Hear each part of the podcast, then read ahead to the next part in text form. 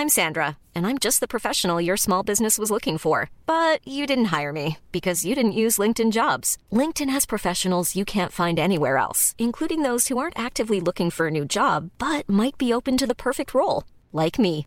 In a given month, over 70% of LinkedIn users don't visit other leading job sites. So if you're not looking on LinkedIn, you'll miss out on great candidates like Sandra. Start hiring professionals like a professional. Post your free job on linkedin.com/people today.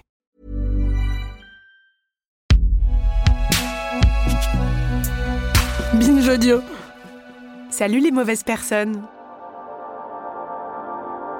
J'aimerais commencer cet épisode en vous racontant une petite anecdote. Il y a quelques mois, je faisais partie d'un petit groupe de personnes qui voulaient créer une résidence de création. C'est une expression un peu pompeuse pour dire trouver une maison de campagne et venir travailler ensemble. C'était pas des amis proches, ces personnes, je les avais rencontrées autour de ce projet. Et puis, je suis tombée enceinte. J'ai fait une PMA hors couple et donc je prévois d'élever mon enfant seul, du moins officiellement. Et pour ce petit groupe, l'idée que je puisse me pointer dans notre résidence de création avec un mioche dans les bras, ça leur a pas plu du tout. J'ai donc un soir reçu un mail, un bingo des expressions du moment. Ils m'expliquaient qu'ils avaient appris à affirmer leurs limites et leurs besoins. Et donc, qu'en parlant en leur jeu strictement, ils estimaient que je serais bien plus épanouie dans un projet de résidence adapté aux familles. Que c'était pas facile pour eux de me dire ça, mais qu'il n'y avait absolument rien de personnel là-dedans. Que ça les concernait eux avant tout et leurs propres besoins. Avant de réfléchir à ce que vous pensez de cette histoire, je vous demande d'imaginer lire le même texte et de remplacer adapté aux familles par adapté aux personnes queer, adapté aux handicapés ou adapté aux femmes. Vous serez bien plus épanoui dans un projet adapté aux queer. Vous serez bien plus épanoui dans un projet adapté aux femmes. Ça fout la rage, non? C'était, je crois, ma toute première expérience d'une discrimination en tant que femme enceinte, mais rédigée tout en communication non violente. La question, c'est pas ce projet de résidence, parce que peut-être qu'ils avaient raison dans le fond, ces gens, on n'avait sans doute pas les mêmes envies et les mêmes attentes. Mais c'est la formulation du message qui m'a interpellée. Partout sur les réseaux sociaux, nous sommes abreuvés de cette rhétorique, dévoyée de l'univers de la thérapie et du bien-être. On exclut l'autre en prétendant vouloir en prendre soin. Et cette rhétorique, elle est très utile. Elle permet de nous couper totalement de nos responsabilités face aux autres. Chacun prend en charge ses besoins et plus personne ne doit rien à personne. Démerde-toi avec tes gosses, moi je veux chillax, c'est pas moi qui suis excluant, c'est juste que je prends en charge mes besoins. Poussée à l'extrême, cette théorie selon laquelle chacun doit gérer ses propres besoins sans rien devoir à personne, elle est très dangereuse. Cette idée que nous n'avons aucune responsabilité collective dans ce qui se passe dans le monde ou dans le cœur des autres, c'est en réalité une théorie fictionnelle de propagande politique, un peu comme le grand remplacement. C'est une théorie qui nous mène tout droit à ce que moi j'appelle l'extrême droite émotionnelle. Un égoïsme suprême érigé en valeur morale qui nous insensibilise petit à petit et nous envoie droit vers la catastrophe. Parce que sans communauté, sans responsabilité commune, il n'y a plus de collectif ni de société. Et cette extrême droite émotionnelle, elle est aussi très utile à une nouvelle forme de pensée fascisante. Quand j'étais au collège en cours d'histoire, je me souviens, on apprenait que le fascisme se constituait notamment autour du culte de la personnalité d'un leader qui entraîne les foules avec lui, comme Staline ou Hitler. Mais je crois qu'au XXIe siècle, le fascisme a évolué et il se loge aujourd'hui dans un culte chacun de notre propre personnalité. Un culte qui justifie tout.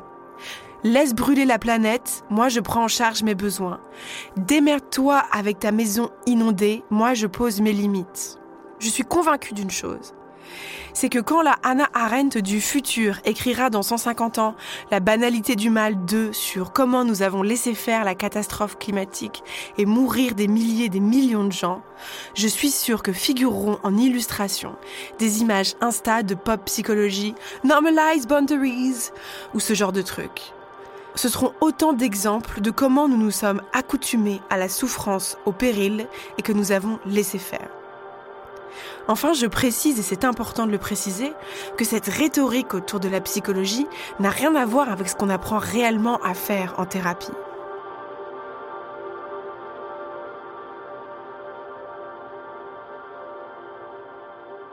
Et j'espère aussi que la Anna Arendt du futur trouvera le livre de notre invitée, Camille Test, qui a écrit Politiser le bien-être, car il est particulièrement éclairant sur la responsabilité du bien-être dans le développement d'une nouvelle forme d'extrême droite et de comment nous pouvons encore rectifier le tir.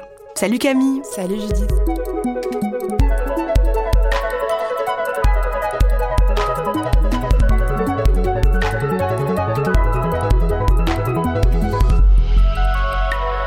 Merci d'être avec nous. Franchement, je suis hyper heureuse de te recevoir. Non, bah, c'est moi qui suis hyper contente, euh, hyper contente de savoir que je serai lue un jour par la Anna Arendt du futur. c'est ça. On espère si tous les livres n'ont pas été brûlés par euh, les incendies. voilà, c'est ça. Euh, j'aimerais te poser une question sur le tout début de, de, ton livre. Tu commences par cette très belle citation extraite d'un discours de Virginie Despentes au Centre Pompidou. cette citation, elle dit Dans nos histoires humaines, la douceur est utile. La douceur et la bienveillance sont les notions les plus antinomiques avec le système qui nous opprime. La douceur et la bienveillance, c'est ce qu'on ne trouve pas sur les marchés, ce qu'on ne trouve pas dans l'armée, ce qu'on n'enseigne pas dans les polices. Pourquoi tu as choisi cette citation en intro? Bah, je l'ai choisi parce que c'était important pour moi, en parlant euh, du monde et des espaces de bien-être qui sont quand même euh, encore euh, parmi les rares espaces dans le monde où on peut exprimer, ressentir des émotions, vivre des choses dans nos corps, dans un monde qui nous dissocie complètement de nos corps et qui nous, et qui nous prive extrêmement souvent de la douceur. On le voit très bien avec nos quotidiens. je trouvais ça important de rappeler que si mon projet il est de critiquer le monde du bien-être, il est aussi de se poser surtout en creux en fait, et c'est pour ça aussi que je m'intéresse à ce milieu, il est de se demander comment est-ce qu'on peut faire pour euh, que le monde qu'on essaye de construire, plus juste, plus émancipateur, ce soit aussi un monde où la douceur est présente au quotidien. En fait, parce que à quoi bon si ce n'est la douceur? Tout à fait. C'est très beau d'ailleurs. À quoi bon si ce n'est la douceur? Alors, je tiens à préciser que c'est une expression que j'emprunte à une personne que je cite dans le livre qui dit à, quoi bon si ce n'est le plaisir. Elle s'appelle euh, Chloé l'écrivain. Ah, bah, t'as as bien raison de, citer, citer les, les sources, c'est très important. Euh, tu as choisi d'écrire ce livre donc parce que tu étais habité, comme tu viens de l'expliquer, par une, une, contradiction ou un questionnement. Tu travailles dans le bien-être, tu es prof de yoga, mais tu fais aussi preuve de beaucoup de lucidité sur un peu l'idéologie dominante au, sein du bien-être ou sur comment euh, le capitalisme s'est infiltré dans, ses pratiques. Est-ce que c'est possible d'imaginer un bien-être qui prendrait en compte les injustices euh, systémiques?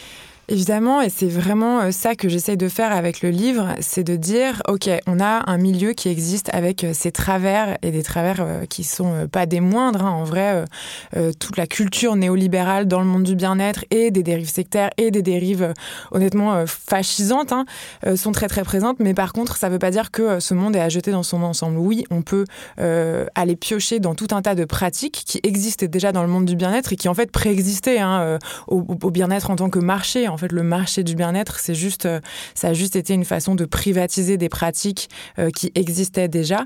Euh, donc, on peut repartir de ces pratiques, les subvertir, les hacker pour en faire des, outils au service d'un projet de société plus juste, plus émancipateur.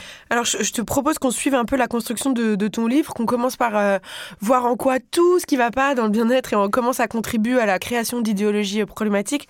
Et dans un deuxième temps, imaginer comment on pourrait faire autrement et mieux si c'est OK pour toi. Euh, comme ça qu'on soit sûr de, tout pouvoir bien aborder. Euh, ce qui m'a frappé dans ton livre, c'est que tu écris que le bien-être s'impose comme un impératif moral aujourd'hui. Qu'est-ce que ça veut dire? Euh, on parle même d'impératif biomoral. En fait, le bien-être euh, arrive, donc devient un marché, euh, l'une des, des poules d'or du capitalisme à partir des années 90, et s'impose peu à peu comme une obligation de faire si on veut être quelqu'un de bien. C'est-à-dire qu'aujourd'hui, si vous voulez être quelqu'un de bien, il faut que vous preniez soin de votre corps, de votre santé mentale, de votre alimentation. votre corps est un temple, mais il faut aussi que vous travaillez sur vous, etc. etc. sinon, vous n'êtes pas, une bonne personne. Ce truc-là, il est un petit peu, enfin même très problématique au sens où ça veut dire en creux que si euh, vous ne présentez pas des gages euh, qui montrent que vous prenez soin de vous, bah, en fait vous n'êtes pas une bonne personne et en creux, euh, bah, on, a le droit de mal vous traiter. Et c'est très très... Il y a un exemple que je donne dans le livre, c'est l'exemple des émissions de perte de poids où sous couvert d'aider des personnes grosses ou qu'on considère comme en surpoids à mincir, en fait ce qu'on va dire c'est vous êtes des personnes grosses donc vous n'êtes pas, pas des bonnes personnes. Donc en fait on a, on a le droit entre guillemets d'être grossophobe. Et souvent ailleurs les personnes grosses qui sont présentées dans ces émissions sont aussi des personnes personnes de milieux plutôt populaires. Donc en creux, ça veut dire bah, si vous êtes pauvre, on, ne s'occupe pas de vous, on n'a pas besoin de vous aider, etc. etc. Donc c'est très très grave en fait. Oui, c'est au nom de cette idéologie qu'on se permet d'humilier les personnes grosses, comme tu dis, mais aussi les personnes pauvres, et puis aussi les personnes malades finalement, parce que ça veut dire que quelque part tu n'as pas assez pris soin de ta santé le reste du temps. Absolument. Et en fait, euh, on le verra sans doute un peu plus après quand on sera du côté des solutions. Mais ce qui est dingue, c'est qu'on pourrait très bien, plutôt que d'utiliser le bien-être à des fins euh, d'oppression littéralement de toutes les personnes dont les corps ne sont pas normés, euh, qui, comme tu dis, sont malades ou en situation de handicap ou grosses ou autres. Et en fait, on a tous et toutes un certain nombre de travers au regard de cette biomorale. on pourrait très bien utiliser nos pratiques justement pour accompagner ces personnes de toutes les oppressions, de toutes les violences qu'elles subissent au quotidien. tu expliques aussi que l'idéologie du bien-être, elle est aussi utilisée par certaines entreprises pour se défausser de leurs responsabilités sociales. C'est l'exemple qu'on donne un peu caricatural, mais qui est assez juste. C'est, euh, par exemple, tu as des ouvriers qui ont des conditions de travail extrêmement difficiles. Euh, une fois tous les six mois, on va leur euh, payer un, cours, ostéo ou un cours de yoga, puis on va pas se poser la question de tous les jours les charges qu'ils doivent porter. Ou alors des employés qui sont harcelés, on va faire, je sais pas, une fois tous les six mois, pareil, je sais pas, j'en sais rien, pareil, un cours de yoga. Enfin, c'est aussi bien pratique pour certains. Et c'est vrai que dans l'entreprise, c'est extrêmement euh, flagrant. Euh, on va euh, donner accès de plus en plus aux employés, aux salariés, à du coaching, à des pratiques de yoga, etc., etc., en se disant, bah, comme ça, si vous êtes malheureux dans l'entreprise, on vous donne des outils pour être heureux. On rend les personnes responsables de leur, propre bonheur. Mais en faisant ça, ce qu'on dit, c'est les causes de votre malheur, elles sont endogènes, elles sont propres à vous. C'est vous qui n'avez pas assez fait de yoga, c'est vous qui n'avez pas assez fait de fitness, de méditation. De méditation. Donc, si on vous donne accès à ça et que vous êtes toujours malheureux, bah, c'est de votre faute. Et ça, ça dépolitise totalement la question de la souffrance au travail, euh, qui, en fait, très, très souvent euh, est due à des causes exogènes, des problèmes d'organisation du travail, le fait que les gens travaillent de plus en plus pour des salaires qui sont de moins en moins bons, etc. etc. Donc, même si, euh, parfois, je sais pas, en tant que patron d'une petite boîte, c'est pas, pas, vous dites pas, oh là là, je vais utiliser ça pour. non, c'est pas, il n'y a pas forcément besoin que l'intention soit mauvaise. Exactement pour que l'effet soit le même. Ouais. Exactement. Et c'est pour ça que je pense que moi, ça m'arrive de parler avec des personnes qui gèrent euh, des entreprises, des choses comme ça, et, qui disent oui, mais attends, moi je fais ça vraiment pour le bien-être de mes employés. Oui, mais c'est pas pour ça qu'il faut pas avoir conscience euh, des effets réels euh, de, et, de en fait cette dynamique de responsabilisation des personnes. Et je précise quand même que c'est pas non plus toujours un impensé. C'est-à-dire que par exemple dans le livre, je parle de Daniel Linard, qui est sociologue du travail et qui montre qu'il y a aussi une volonté après mai 68 d'individualiser le travail, individualiser le bonheur au travail, en fait, pour couper un petit peu l'herbe sous le pied d'organisations, de collectifs informels, de gens qui, avant, étaient capables de nommer, de considérer leur souffrance au travail comme collective, des mauvaises conditions de travail, etc., justement pour euh, que ce soit plus facile euh, de faire bosser les gens et d'offrir des conditions de travail de plus en plus pourries, en fait. Bien sûr. Et ce qui est assez fou aussi, c'est que tu donnes cet exemple que j'ai trouvé extrêmement éloquent. C'est euh, quand Trump est élu aux États-Unis, il y a plein de publications progressistes, ou en tout cas du côté de la démocratie, c'est ça être progressiste aujourd'hui, comme le New York Times, qui donne des conseils en disant voilà comment prendre soin de soi ou essayer de préserver son bien-être pendant les quatre années qui vont, qui vont suivre. Parfois aussi, le, réflexe bien-être, je crois qu'on l'a aussi vu pendant les confinements, où tout le monde s'est vu mis à faire du yoga, de la cuisine. C'est ce qu'on fait quand on quand on sait plus quoi faire. Oui, en fait, nos problèmes aujourd'hui, ils sont tellement énormes, euh, la planète qui brûle ou euh, l'exemple que tu donnais, l'élection de Trump, que euh, à défaut de se sentir capable de s'attaquer aux réels problèmes on va au, syndrome, on va s'attaquer aux symptômes. Donc euh, les Américains qui cherchent plein de techniques de self-care et les médias qui leur disent allez maintenant prenez soin de vous pour les quatre années à venir, plutôt que de se dire bah, comment est-ce qu'on fait collectivement pour s'organiser, euh, euh, bah, pour ne plus jamais élire quelqu'un comme ça, ou alors pour, pas, pour régler le problème du réchauffement climatique. On a totalement perdu ce réflexe du collectif, de l'organisation collective. Et le bien-être, la stratégie de la rhétorique du bien-être autour du fait de responsabiliser les personnes, quant à leur bonheur euh, individuel euh, n'est pas étrangère à ce problème-là. Et ce qui est vrai que c'est assez frappant, on peut se demander est-ce que c'est le rôle de la presse de donner des tips bien-être? Est-ce que justement un des rôles de la presse engagée, ce serait pas de dire comment on fait pour maintenant préparer la, la résistance ou même, comme tu dis, comment on fait pour agir pour que les choses, que la réalité change et pas juste notre perception de la réalité, quoi? Oui, c'est vrai. Il y, a vraiment le, comment dire le piège un peu de la psychologisation, le piège du bien-être, de prenez soin de vous, etc. On est tous et toutes tombés dedans, y compris les médias.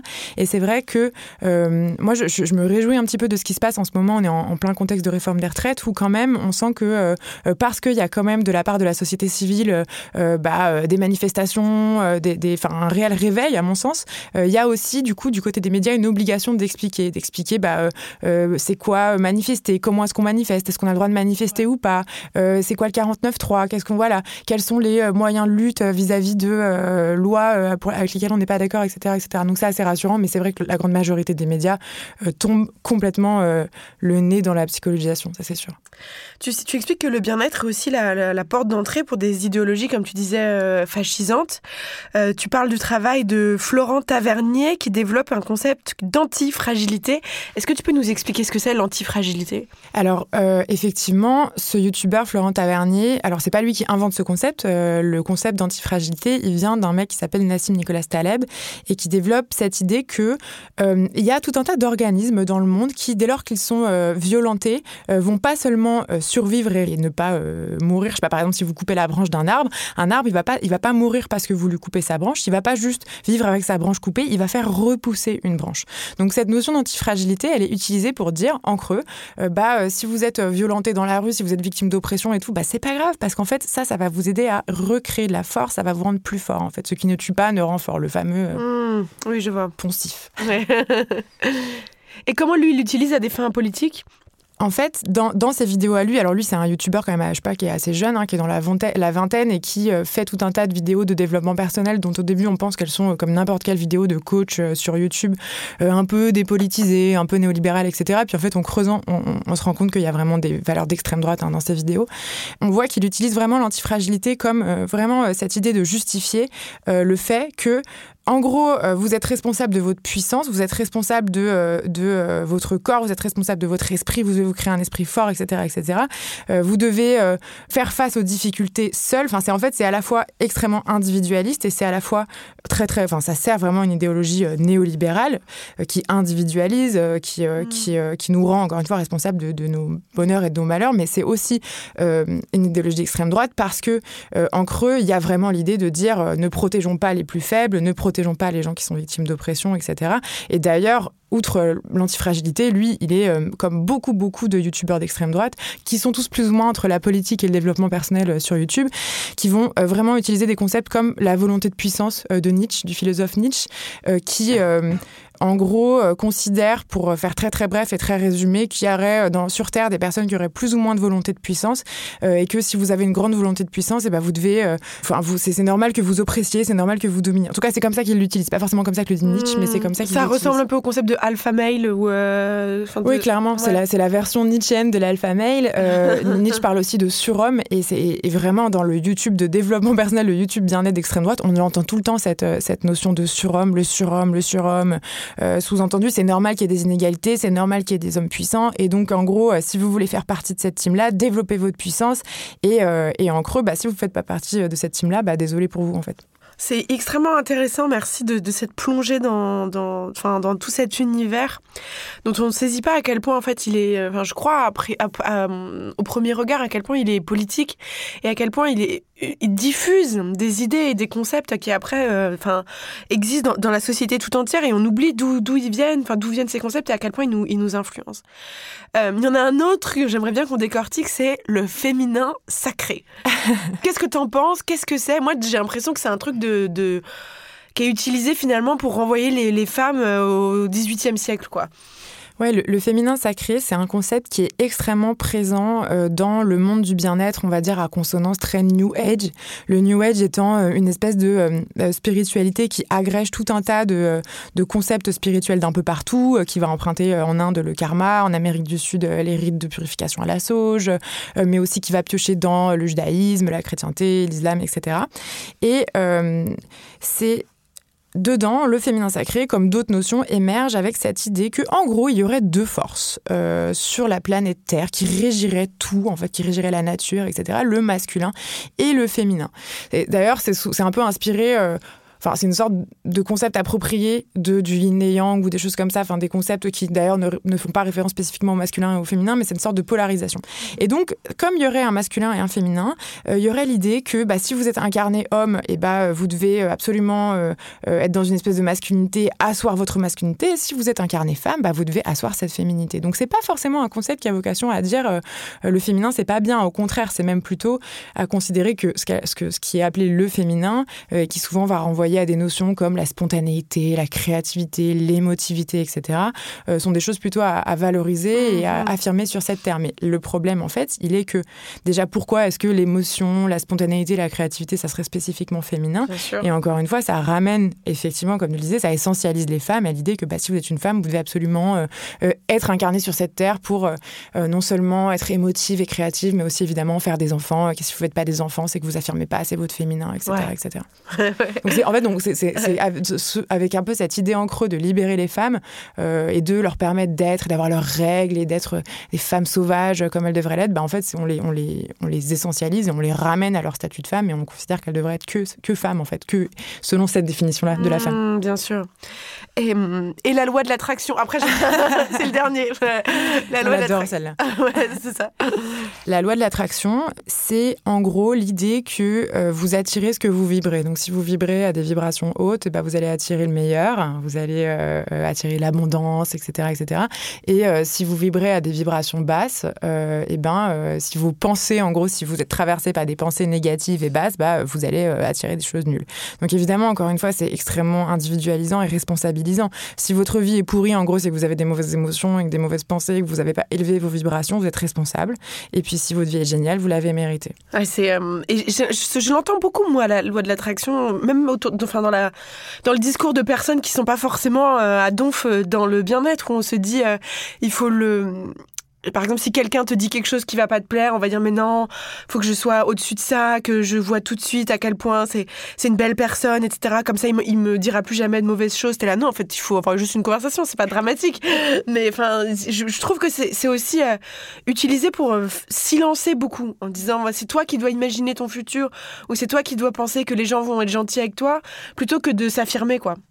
Bah oui, à un niveau individuel, c'est euh, terrible en fait. Ça veut dire, euh, oui, c'est ça, euh, si mon mec m'a mal parlé, et ça on le voit hein, sur Instagram, moi je tombe tout le temps sur des contenus de coachs et d'influenceuses qui vont vous dire en gros, bah, si votre mec vous parle mal et fait pas la cuisine et vous traite mal et vous avez l'impression que, je sais pas, c'est vous qui prenez toute la charge mentale, au lieu d'avoir une conversation ou même de vous mettre en colère tout simplement et de poser vos limites dans un couple, parce qu'en fait, enfin, je pense que concrètement c'est un peu la chose à faire, il me semble, hein, et ben, je sais pas, voilà, méditez, aimez-vous encore plus aimez-les encore plus. Enfin voilà. voyez tout ce qui vous apporte de positif, euh, changez votre regard. Moi, je vois tout le temps des trucs comme ça aussi, ouais. Mais c'est ça, et, ça, c'est un niveau individuel et un niveau collectif. Euh, ça veut dire quoi? Ça veut dire, bah, je sais pas, si vous êtes, euh, vous subissez telle ou telle oppression, si vous êtes victime de racisme, mais voilà, ouvrez encore plus grand votre cœur et vous verrez, vous vous sentirez mieux. Et puis c'est comme ça que ça changera. Et c'est, ça peut paraître caricatural, mais je vous assure que c'est extrêmement, extrêmement présent dans ces milieux tout le temps.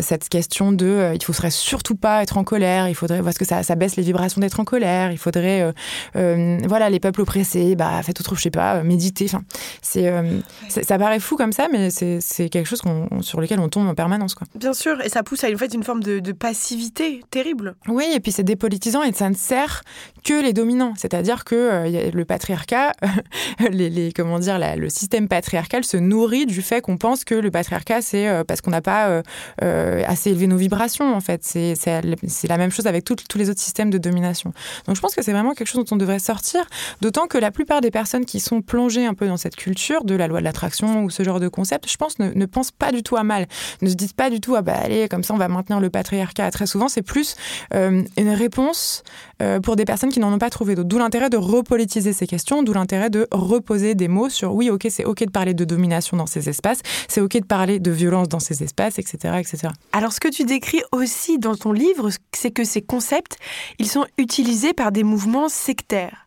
Et qu'en 2020, sur les 1200 saisines qui ont été effectuées auprès de la MIVILU, la mission de vigilance à l'égard des mouvements sectaires, 412 saisines euh, concernaient la médecine alternative et 220 le développement personnel. Bah, en fait, euh, c'est vrai qu'aujourd'hui, le monde du bien-être, euh, on l'a vu encore plus hein, depuis la période du Covid, et des, la plupart des dérives sectaires sont liées d'une façon ou d'une autre au monde du bien-être. Pas que, mais en tout cas une grande partie.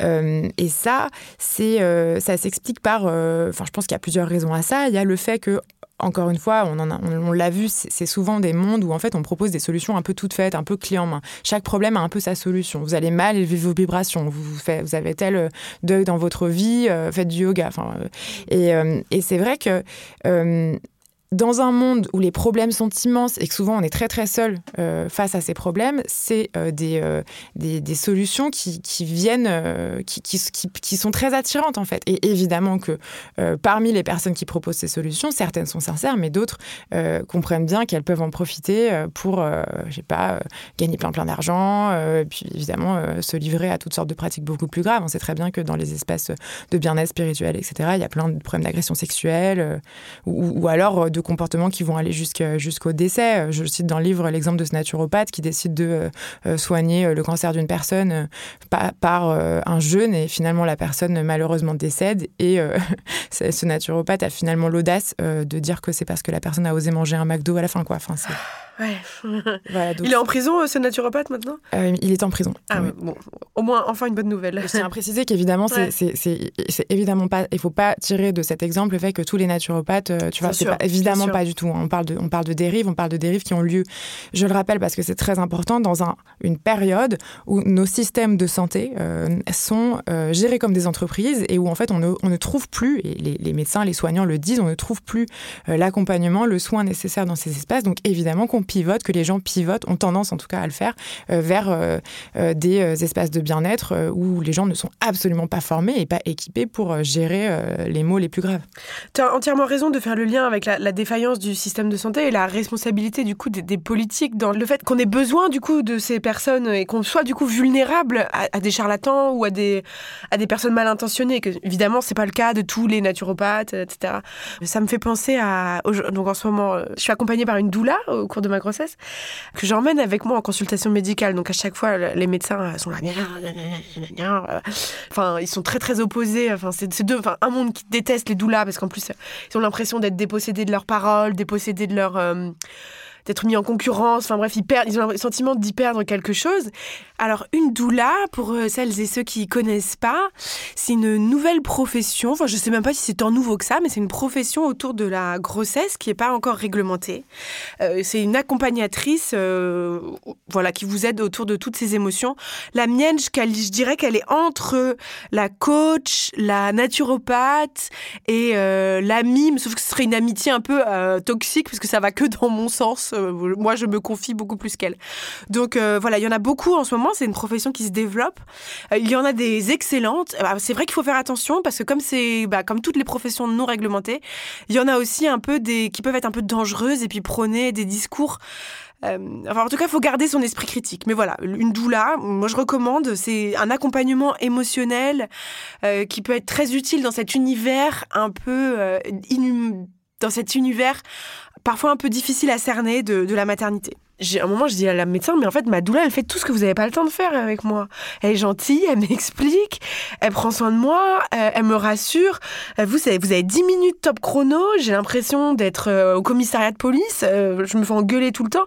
Enfin c'est ça aussi qu'on va chercher exactement dans dans les médecines alternatives dans, dans, tout ça. On a besoin on a besoin de ça. Mais en fait dans un monde idéal c'est vrai que peut-être comme tu le dis le travail de cette doula pourrait être assumé par des médecins par des sages-femmes etc mais euh, pour moi, c'est toujours la différence entre le monde idéal et le monde tel qu'il est aujourd'hui. C'est pas parce qu'effectivement, euh, dans un monde idéal, euh, c'est pas, les médecins ou les sages-femmes auraient, du temps, que toi, tu vas pas du coup te tourner vers quelqu'un pendant ta grossesse qui a lieu maintenant, aujourd'hui, cette année, pour aller bien. Et du coup, ça pose vraiment cette question de avoir une conversation de société sur c'est ça qu'on veut. Le soin actuellement, qui n'est, enfin, il y a énormément de soignants qui disent qu'aujourd'hui ne sont plus capables d'assurer le bien-être de leurs patients qu'est-ce qu'on qu'est-ce qu'on fait de ça en fait? Comment est-ce qu'on fait pour avoir cette conversation? Et en attendant, bah, c'est vrai qu'il y a des artisans, des praticiens du bien-être qui font ce travail-là et, et qui par ailleurs sont très nombreux à demander que leur métier soit réglementé. Tout à fait. Parce que je pense qu'il faut aussi se, ne pas tomber dans ce truc de oui, tous les gens du bien-être sont, sont ravis que ça se passe comme ça parce que du coup ils peuvent se faire plein d'argent. C'est pas vrai. En fait, la plupart des gens qui bossent dans le bien-être sont plutôt précaires, pour être honnête, mm-hmm. et sont les premiers et les premières à demander à ce que ces espaces soient bien davantage réglementés. Je suis contrainte de nous interrompre quelques petites secondes. On se retrouve tout de suite.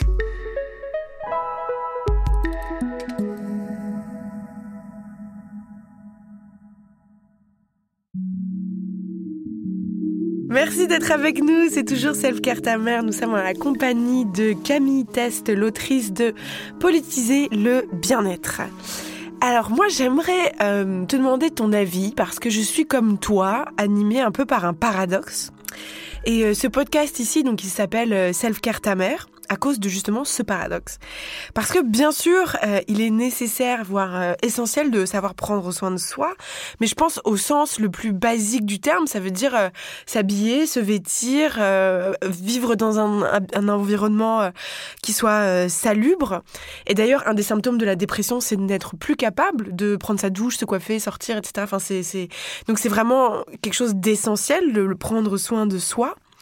Mais je trouve que le self-care nous est servi à toutes les sauces en, comme réponse à, tous les problèmes, à tous les défis que nous traversons euh, dans une vie, que ce soit à l'échelle individuelle comme collective. Et je, trouve qu'il y a quelque chose de très brutal, voire d'impossible à vouloir faire reposer euh, toute une société sur le seul euh, self-care. Et d'ailleurs, je trouve que on s'en rend bien compte. si je donne l'exemple, par exemple, si vous vous confiez à un ami ou une amie que vous traversez quelque chose de difficile et que la réponse est fais-toi chouchouter, va faire un massage, prends rendez-vous pour, je sais pas quoi, va chez le coiffeur, ou viens manger à la maison ce soir. Je trouve que euh, il y en a un des deux où tout d'un coup euh, la douleur elle s'allège un petit peu et l'autre pas du tout. Enfin personnellement. Et, et je trouve qu'on sous-estime à quel point, c'est ce que je disais sur intro, on a besoin des autres, de communauté, de collectif, de solidarité, et pas pour qu'ils portent nos problèmes à leur place, et pas pour qu'ils se, pour qu'ils plongent dans de la dépression si on est en dépression euh, avec nous par exemple, mais juste parfois peut-être un peu pour qu'ils pour qu'ils nous prennent la main. Je trouve qu'on a besoin de care tout court, beaucoup plus que de self-care. Qu'est-ce que tu en penses, toi? Ben, Je pense que oui, on a évidemment euh, besoin de care et on a aussi besoin euh, d'arrêter d'essayer de, d'arrêter de penser que nos problèmes complexes, euh, les solutions résident dans, comme tu dis, aller chez le coiffeur, même si ça fait du bien très ponctuellement.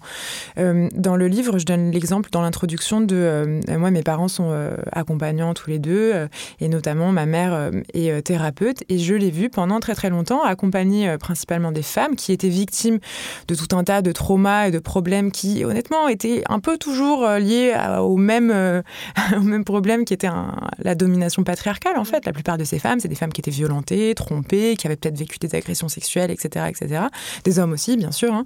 Euh, et jamais n'était posée la question de, ou jamais n'était nommé ce truc-là. Parce qu'en en fait, tout simplement, elle ne le savait pas. Et d'ailleurs, on ne peut absolument pas lui en vouloir, puisqu'on était dans les années 2000 et qu'on était très, très loin des années MeToo et des années où on mmh. commence vraiment à, à en tout cas, en dehors des cercles purement universitaires et intellectuels, on commence vraiment à, nommer euh, les dominations.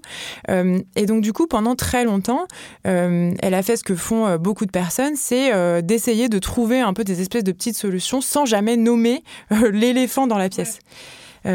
Et donc, euh, je pense que, outre le fait qu'évidemment, on a besoin de care, on a besoin de. Euh, en fait, on a besoin d'être là les uns pour les autres. On, existe, tu vois, on, on, est, on est des membres d'organismes, on est des membres de communautés, mais on a aussi besoin d'arrêter euh, de on a plutôt on a besoin de nommer euh, les de nommer les vrais problèmes, les vraies causes de nos problèmes. On a besoin de dire que si aujourd'hui la planète brûle, c'est pas juste comme ça, c'est euh, le capitalisme, le néolibéralisme. Si euh, la plupart des femmes sont multitraumatisées, c'est le patriarcat, etc., etc. D'arrêter d'individualiser peut-être les, solutions et puis de voir en fait le, le gros problème, enfin le, vrai problème derrière quoi. Oui, et de le faire partout, y compris dans le, le monde du bien-être où on a souvent tendance, pour une raison qui m'échappe encore un petit peu, à penser que la violence le sexisme, le racisme, le valisme, etc., s'arrêterait à la porte des studios, des studios de yoga. Hmm. Comme si ça, ça suffisait pour, euh, de façon performative, faire euh, enfin, disparaître les problèmes. Ouais, c'est, euh, c'est, t'as raison, c'est très, très, très juste ce que tu dis. Euh, donc, euh, ton livre, comme je disais, est divisé en plusieurs parties et il explore aussi comment on pourrait se réapproprier le bien-être et comment mieux faire les choses. Et tu, tu donnes un exemple, le mouvement écolo Extinction Rébellion, qui s'est fait critiquer, bon, notamment sur Twitter, mais sur Twitter, tout le monde se fait critiquer dès que tu lèves un orteil, mais pour avoir organisé un week-end de méditation, spiritualité, yoga, etc. Comment t'analyses cette polémique? En fait, j'ai choisi de repartir de cette polémique dans le livre parce que pour moi, il y a toutes les critiques qu'on fait euh, euh, au sein plutôt de la gauche, euh, des mouvements progressistes, etc., euh, au bien-être. Il y a toute la dimension de la spiritualité, effectivement. On a beaucoup, beaucoup de mal, en France particulièrement à gauche, à voir euh, la spiritualité comme une ressource politique potentielle, comme un outil politique. On a euh, souvent euh, aussi du mal à imaginer que ces pratiques-là, elles puissent être des espaces de repos pour des gens qui militent, pour des gens qui se battent beaucoup et qui en fait ont besoin, comme tout le monde, en de, se reposer, de, ne faire pas que lutter. Euh, donc c'est vrai que cet exemple, il dit beaucoup des débats qu'il y a autour de la question du bien-être à gauche. moi, j'ai remarqué euh, et je remarque souvent dans les conversations que j'ai, moi je traîne plutôt dans des milieux de gauche, on va dire, donc je remarque que souvent, euh, dès lors qu'on va parler de pratiques de bien-être, yoga, fitness, coaching, massage, peut-être des pratiques un peu plus spirituelles, nutrition, etc., euh, tout le monde va lever les yeux au ciel et on, va, on ne va jamais considérer ces pratiques et ces espaces comme des sources de solutions politiques potentielles. Et en fait, il y a évidemment des bonnes raisons à ça qu'on a eu le temps d'évoquer depuis mmh. tout à l'heure, mais je crois qu'il y a aussi de très mauvaises raisons qui sont pas toutes pas exemptes de, de l'influence du patriarcat, de l'influence d'une culture virile qui euh, déconsidère toujours euh, la question du corps, la question des émotions, la question de la spiritualité. Euh, donc euh, je trouve que il y a un, chapitre du livre qui s'appelle euh, Jeter le bébé avec l'eau du bain, euh, qui est vraiment ce truc-là de dire comment est-ce qu'on fait pour faire la part des choses entre un milieu du bien-être, un marché du bien-être qui a plein plein de défauts et des, pratiques et des espaces dans lesquels résident à mon sens des solutions politiques. Oui, tu cites en exemple la pratique d'Anaïs Vernier que je trouve extrêmement intéressante, où dans ses cours de yoga, le groupe s'adapte aux capacités de celui ou celle qui peut le moins. Et du coup, c'est une façon très concrète de nous sortir du blanc masculin valide euh, par, défaut. Et je trouve que c'est. Alors, c'est un petit exemple, ça peut paraître anecdotique, mais je trouve ça extrêmement intéressant. Oui, en fait. Euh... Euh, Aujourd'hui, euh, ce livre, m'a emmené un petit peu à enquêter un peu partout pour essayer de voir s'il existait des espaces et des pratiques dans lesquels on essayait de faire en sorte que d'arrêter, enfin de, de, sortir un peu de ce système où en fait le bien-être de quelques-uns est souvent le mal-être de tous les autres parce que en fait, les espaces de bien-être, comme le reste des espaces de la société, sont très blancs, euh, souvent très réservés aux personnes qui ne sont pas handicapées, euh, euh, plutôt réservés à des personnes aisées, etc. Et l'exemple de Anaïs que tu donnes, euh, bah, c'est un exemple parmi euh, plein d'autres que je cite dans le livre, d'une personne qui s'est dit, OK, il y a énormément de validisme dans les espaces de bien-être, c'est-à-dire que si vous avez un, si votre corps n'est pas vraiment un corps extrêmement normé, par exemple, parce que l'exemple qu'on donne, c'est il, il, manque une main à une de ses élèves, mm -hmm. et donc du coup, ben, quand vous faites du yoga, il y a plein de postures qui nécessitent d'avoir deux mains. Bah, elle, plutôt que de dire bah, c'est comme ça, elle a qu'à s'adapter. Et en fait, en réalité, euh, si on pense comme ça, souvent les personnes finissent par ne pas venir parce que ça devient trop compliqué. Euh, ou alors, euh, ça devient. Voilà, enfin, pas, tout, pas tout le monde évidemment, mais il y a plein de personnes qui disent bon, bah, clairement, ces espaces ne sont pas faits pour moi, donc, donc chiant. Bah, elle, elle va décider de plutôt de s'adapter et de participer à créer une culture de, bah, de, en fait, qui dépasse de loin le monde du bien-être, de l'adaptation. Pourquoi est-ce qu'on. Tu parlais de care tout à l'heure, pourquoi est-ce qu'on n'est pas dans une culture aujourd'hui ou s'adapter aux besoins des autres, aux besoins particuliers des autres, sachant bien qu'on a tous et toutes des besoins particuliers, euh, ça devient un plaisir, ça devient une norme. C'est ça. Et je précise, j'ai appris récemment que c'est comme ça que fonctionnent les meutes de loups. Ils mettent devant la meute les loups euh, fatigués, vieux, euh, malades, et toute la meute avance au rythme des plus fragiles. Et les jeunes loups et les jeunes loups fringantes et pleines de santé sont à l'arrière pour défendre le groupe des agresseurs. On pourrait penser que la loi de la jungle, elle est euh, violente, mais pas, pas que, pas que. Même les animaux, ils sont plus sages que nous parfois. Quoi.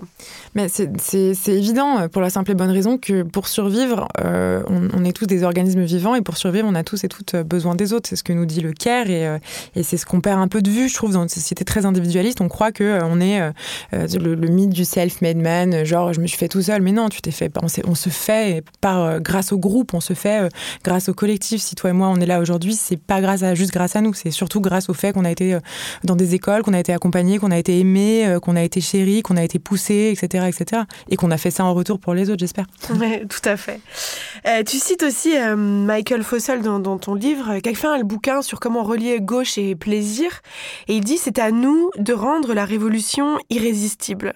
Et c'est vrai que le bien-être pourrait être un des arguments du, on va dire, je sais pas, du camp du progressisme, pour être attirant, de dire oui, on va se sentir mieux dans nos peaux, dans nos corps, enfin pour construire un peu un, imaginaire qui fasse rêver. L'expression rendre la révolution irrésistible, c'est une expression qui vient de Tony Bambara, qui est une, une, autrice et poète euh, américaine. Mais ce que montre euh, Michael Fossel, c'est exactement ça. C'est l'idée dans son livre Le plaisir et la gauche que on a souvent tendance un petit peu à considérer la gauche, surtout quand on n'est pas dans ces milieux, comme euh, un espace qui rimerait avec grisaille, raideur, pureté militante, etc. Ce qui est franchement pas toujours faux.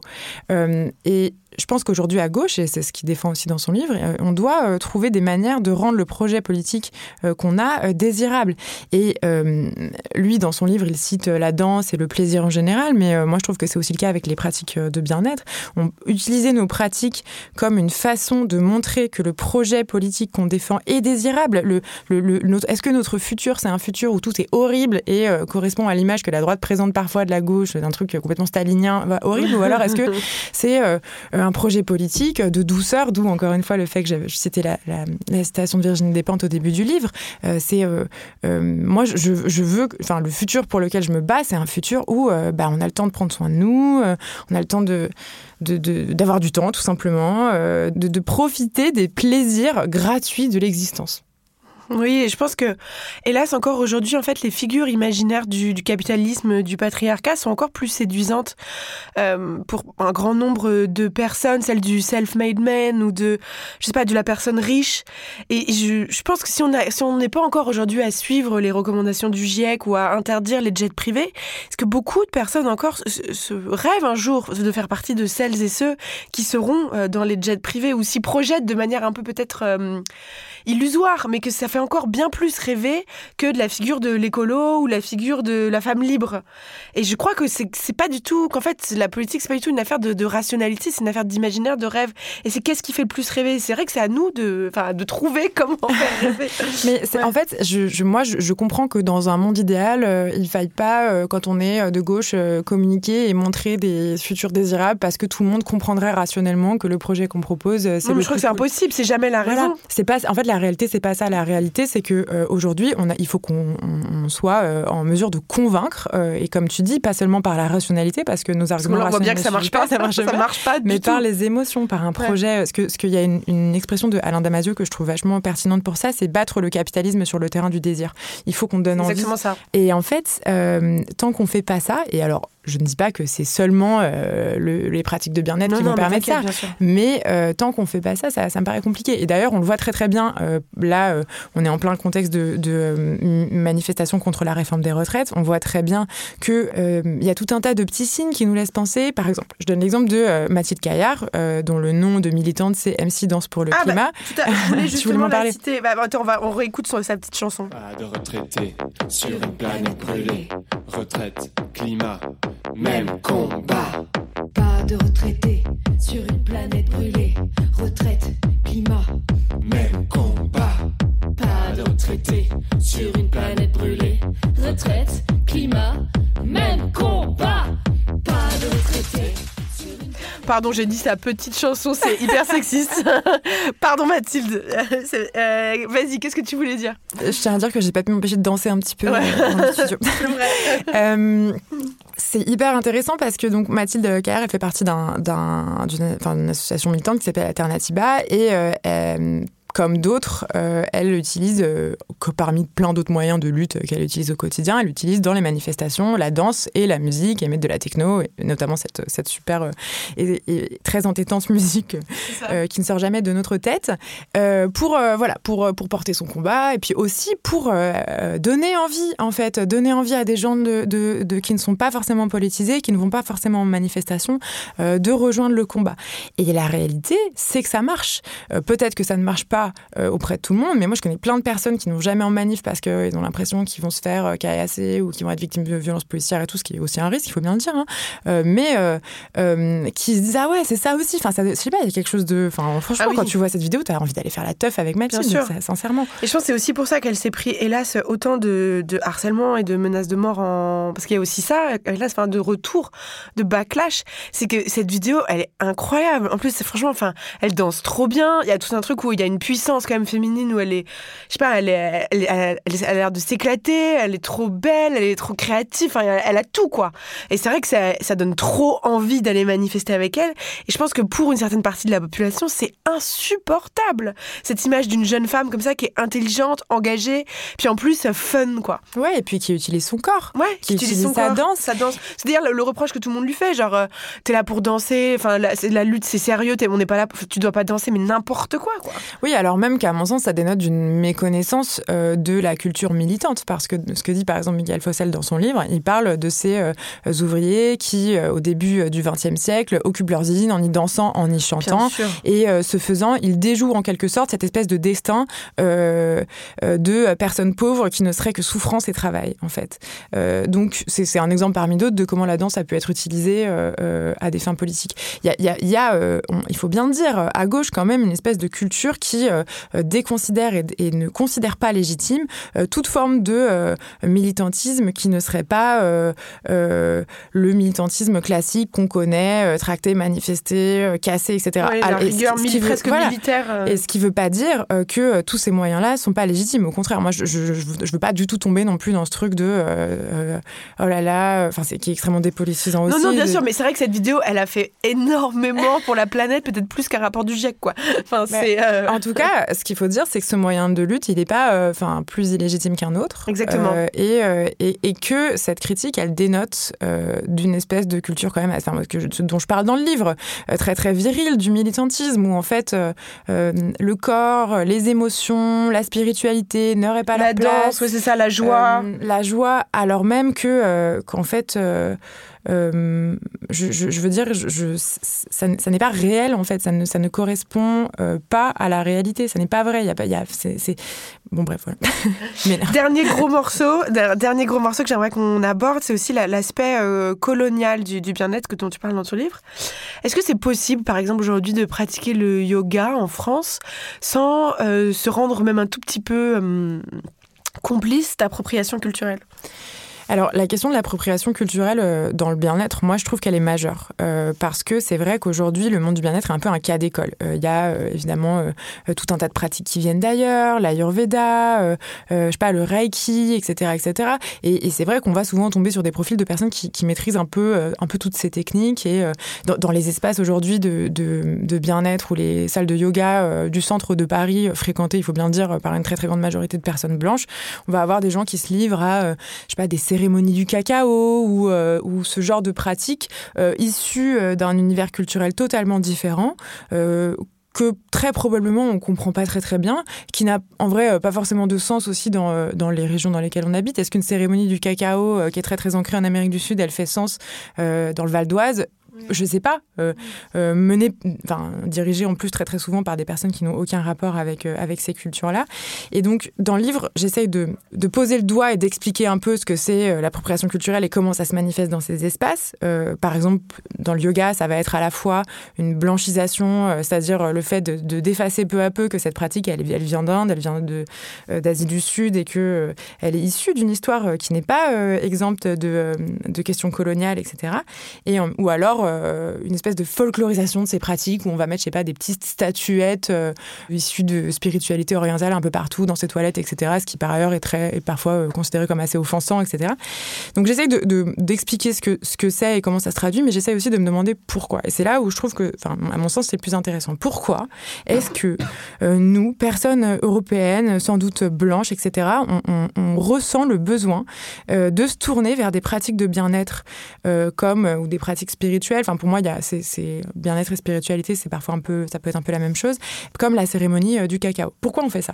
Euh, C'est une vraie question.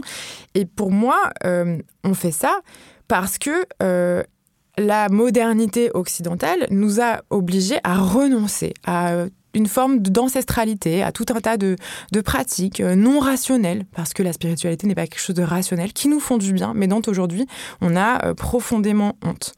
Et parce qu'on en a honte, ma théorie, c'est qu'on va se cacher derrière les pratiques d'autres personnes.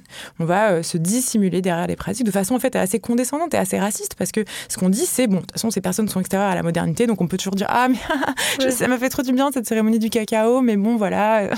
et, puis voilà, sauf que les conséquences réelles sur la culture euh, des personnes concernées, elles, euh, elles sont parfois assez. Oui, écrit, et je trouve ça très juste. Nous déléguons dans une condescendance un peu raciste la charge de l'irrationnel, parce que c'est vrai, on en a été privé, on en a été coupé, et donc on cherche des, un peu des façons de légitimer certains besoins. Oui, absolument. Et le truc, c'est que pour moi, et c'est aussi un des, un des objets du livre, c'est de dire euh, la spiritualité, c'est pas forcément euh, un truc réactionnaire, c'est pas forcément un truc de personne qui n'est pas ancré dans le réel. On peut être euh, spirituel et être marxiste. D'ailleurs, il y a plein de personnes qui ont, je sais pas, des personnes religieuses. Je pense à Bernard Friot, qui est catholique, par exemple, qui est également marxiste. Enfin, je veux dire, on peut avoir une pensée très rationnelle, très ancrée, très politique, et en même temps avoir des pratiques de spiritualité. Non seulement on peut, mais je pense que ça nous fait pas de mal. Et au contraire, ça peut même nous faire du bien. Et c'est ce que j'essaye de montrer euh, euh, aussi. C'est que euh, souvent, la spiritualité peut être une ressource politique. C'est par exemple ce que font certaines écoféministes, comme Starhawk ou Joanna Macy ou d'autres, qui considère réellement les pratiques spirituelles, euh, les pratiques de bien-être, certains rituels, je sais pas, euh, euh, dans la nature ou certaines danses, etc., certains moments collectifs, comme des moyens de recréer un sens du sacré vis-à-vis de la nature, vis-à-vis du groupe. en créant ce sens du sacré, on développe aussi l'envie de protéger ces espaces, de protéger la nature, de protéger le collectif, etc. Donc ça peut être une ressource politique. Donc vraiment, pour moi, c'est un point de dire arrêtons de déconsidérer euh, à gauche la question de la spiritualité, alors même qu'il y a des solutions politiques dedans. Merci beaucoup Camille, c'était passionnant, vraiment passionnant de t'écouter. Je rappelle le titre de ton livre, c'est euh, Politiser le bien-être. Et euh, vraiment une lecture euh, riche et on apprend plein de choses. vous pouvez l'offrir, vous pouvez vous l'acheter, foncez. Merci Camille. Merci beaucoup Judith. Et un grand merci aussi à Charlotte Bex, notre chargée de production, et Quentin Bresson, notre réalisateur. À très bientôt les mauvaises personnes.